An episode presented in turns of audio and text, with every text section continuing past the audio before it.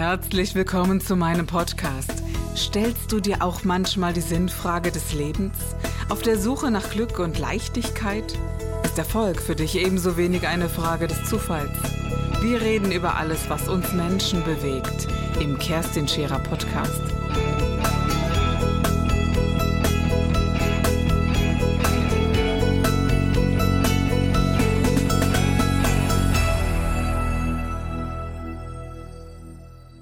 Es ist schön, dass du heute wieder reinhörst bei meinem Podcast. Gib dich ganz.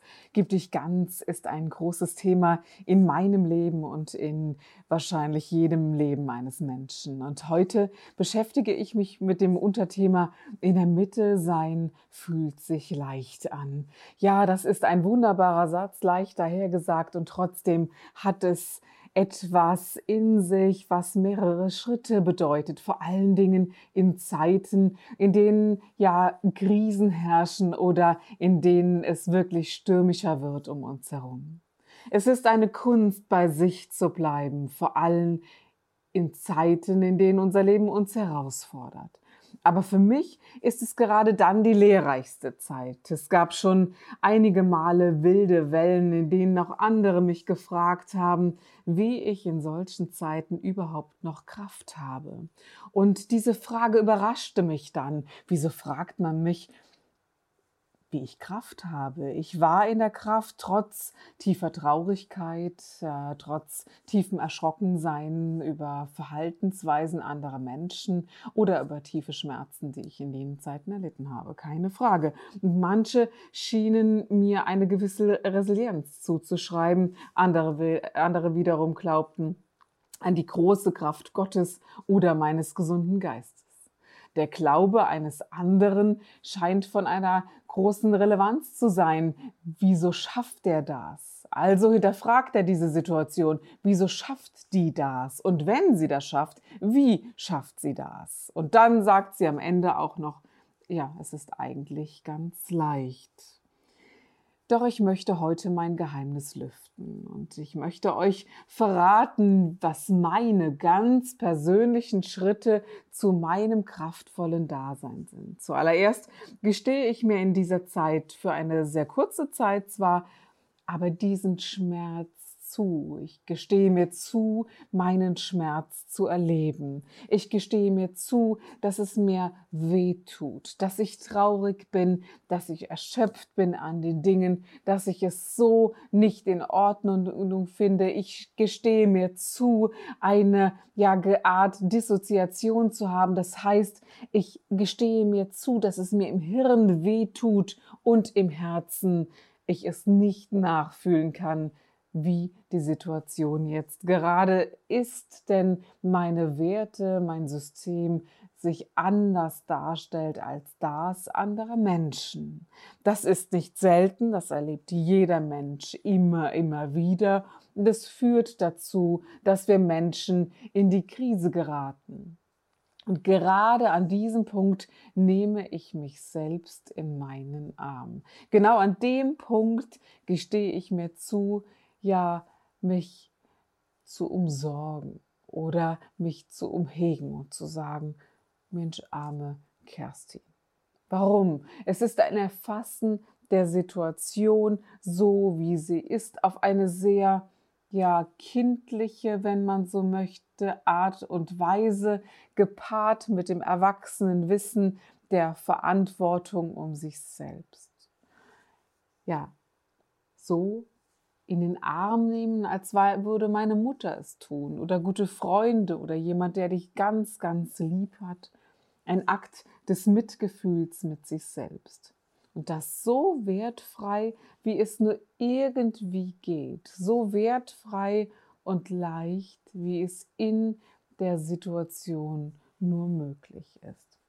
Und bald komme ich dann in die Phase der sogenannten Akzeptanz die Akzeptanz der Situation, das Leben so zu nehmen, wie es ist, die Menschen so zu betrachten, wie sie sind und sie so zu nehmen, wie sie sind, gepaart mit der inneren Klarheit darüber, wo genau meine eigenen Grenzen liegen. Und das ist ein sehr großer Schritt, ein großer Schritt zu erkennen, wo hat es mir wehgetan?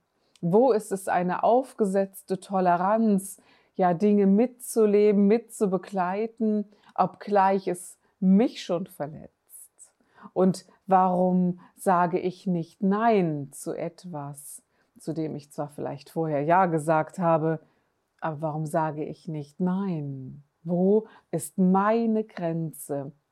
Wo beginnt meine Freiheit und wo beginnt die Freiheit eines anderen Menschen? Wo genau werde ich übergriffig oder wo genau ist mein Raum erschöpft?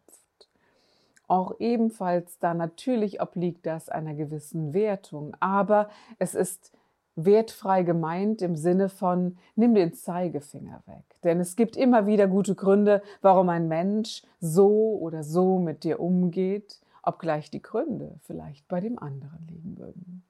Es fällt empathischen Menschen nicht leicht, diese Grenze zu vertreten. Gar keine Frage. Evolutionär sind wir auf ein soziales Miteinander ausgerichtet und ganz je nach Ausprägung des Egos können die äußeren Bilder der Menschen das eigene Wertesystem ganz schön aufmischen. Gar keine Frage. Ein Beispiel. Eine junge Frau erzählte mir von ihrer Beziehung. Er, 42 Jahre, ein mäßiger, erfolgreicher Angestellter in einer kleinen Firma, sie Krankenschwester. Aus erster Ehe hatte er einen kleinen Jungen mitgebracht und sie war zu diesem Zeitpunkt 29 Jahre alt, noch kinderlos. Sie zu Beginn der Beziehung hatten sie eine sehr gute Kommunikation und häufig darüber gesprochen, dass sie beide noch Kinder möchten. Natürlich nicht sofort, aber irgendwann, so wie diese Planungen zu Beginn einer Beziehung so häufig sind. Ganze zehn Jahre später war irgendwann für die junge Frau dann dran, dass sie sagte, nun möchte ich Mutter werden. Sie möchte Mutter werden in jenem Jahr, bevor sie 40 Jahre alt wird, wenn es nur irgendwie aus der Natur heraus möglich ist. Da der Sohn des Partners nun 16 Jahre alt war, lehnte der Partner die Aussicht auf ein zweites Kind allerdings ab. Wenn sie nun Kinder haben möchte, müsse sie sich einen neuen Partner suchen, das sei nun für ihn klar. Diese Frau saß weinend vor mir, als sie mir davon erzählte. Nie sei die Rede davon gewesen, kinderlos zu bleiben, nie die Rede von Trennung, auch mit dem Sohn verstünde sie sich gut und dieses Unverständnis darüber, dass diese Beziehung auf der einen Seite wirklich glücklich und ausgeglichen war, von Auge zu Auge, von Herz zu Herz, von Verstand zu Verstand, so wie man sich das wünscht, so war diese Beziehung aus ihrer Sicht bis diesem, zu diesem Zeitpunkt. Wie oft erleben wir im Leben Situationen, in denen der andere Mensch etwas tut und uns zu einer Entscheidung zwingt. Wir erleben manchmal dissoziative Situationen, denn wir haben in uns das Denken von Recht und Unrecht mehr als das von Ursache und Wirkung. Es war dran zu erkennen, wie es nun einmal ist. Er hat etwas in eine Waagschale geworfen. Er hat ihr Geschenk angenommen, dass sie mit ihm und dem Sohn lebt, dass sie anerkennt, eine erste Frau in seinem Leben zu haben und auch mit diesem Umgang gut zurechtzukommen. Und er fordert das Geschenk nun, lebe mit mir, ohne selbst Mutter zu sein, ohne selbst Mutter eines eigens geborenen Kindes zu werden. Sie nahm das Geschenk an, einen treuen, ehrlichen und sie liebenden und verehrenden Partner auf Augenhöhe zu haben. Doch das hatte er mit ihr ebenfalls. Und somit wurde sehr schnell klar, und das meine ich mit genauem Erfassen, worum es geht, dass sie nicht die Tatsache verletzt, dass er kein Kind mit ihr haben möchte, sondern dass sie es wie ein ja, wie ein Versprechen von ihm angesehen hat vor zehn Jahren, auf das sie sich verlassen hat. Doch heute ist die Situation, ich will kein Kind. Du möchtest ein Kind, mit mir geht es nicht mehr. Ihre Entscheidung war interessant, denn tatsächlich entschied sie sich zu gehen. Die Kindthematik war in diesem Falle tatsächlich nicht relevant. Für sie war klar, eine Beziehung auf Augenhöhe bestand darin, dass man darüber spricht. Sie hätte sich gewünscht, dass dieser Wandel, der sich in ihm vollzogen hat, dass sie ihn mit bekommen hätte, dass man darüber gesprochen hätte. Doch das hat ihr gefehlt. Wenn wir solche Situationen erleben, haben wir häufig ein wahres Gewitter im Kopf und im Bauch. Und es gibt sicherlich noch viel dramatischere Szenen. Doch für mich geht es immer wieder um meine innere Klarheit, die Freiheit und die Kraft. Und das ging auch in ja, der Entscheidung dieser jungen Frau mit einher. Zu sagen, es ist meine Freiheit zu entscheiden, ob ich ein neues Leben wählen werde oder ob ich sage, ich äh, bleibe bei dir. Auch das hätte sie tun können, doch es hätte ein Ungleichgewicht ergeben und die Frage wäre irgendwann in dieser Beziehung gewesen, was legst du hinein? Zusätzlich zu dem, dass wir ein gesundes Leben miteinander generieren. Wo kann du etwas mehr geben. Das äh, gibt es in anderen Fallbeispielen meiner Arbeit sehr deutlich, wo ein junger Mann dann gesagt hat, gib acht. Ich möchte dich heiraten. Ich möchte mit dir weiterleben und ich wünsche mir ein Leben, ja, ohne kleine Kinder. Ich möchte nicht von vorne beginnen. Aber was ist das, was du leben kannst, um deine Mutterschaft auszuleben? Und da gab es durchaus Frauen, die gesagt haben, du, ich bin jetzt in einem Alter, da möchte ich das auch nicht mehr. Lass mich meinen beruflichen Werdegang neu generieren. Ich möchte nach draußen gehen, möchte ein Buch schreiben, möchte auf Bühnen unterwegs sein, ich möchte reden. Da wirst du eine Zeit auf mich verzichten müssen, im Jahr vielleicht sogar 20 Nächte. Das ist eine, eine neue eine neue Ebene der Kommunikation, der Waagschale, wo man sagt, wir finden neue Mischformen. Auch da kann sich Glück generieren. Doch hier für diese junge Frau war klar, ich möchte einen freien, neuen Raum geben. Ja, für diesen Mann war das völlig unverständlich. Und der wollte einlenken und sagen, mein Gott, dann bekommen wir halt ein Kind. Was traurig genug ist in der Grundaussage. Aber er wollte etwas festhalten und ja, hatte ebenfalls eine neue Situation geschaffen, nämlich er hat eine Entscheidung getroffen, nicht zu kommunizieren. Er hat eine Entscheidung getroffen, nicht wiederholt Vater werden zu wollen und nun trägt es seine Konsequenzen.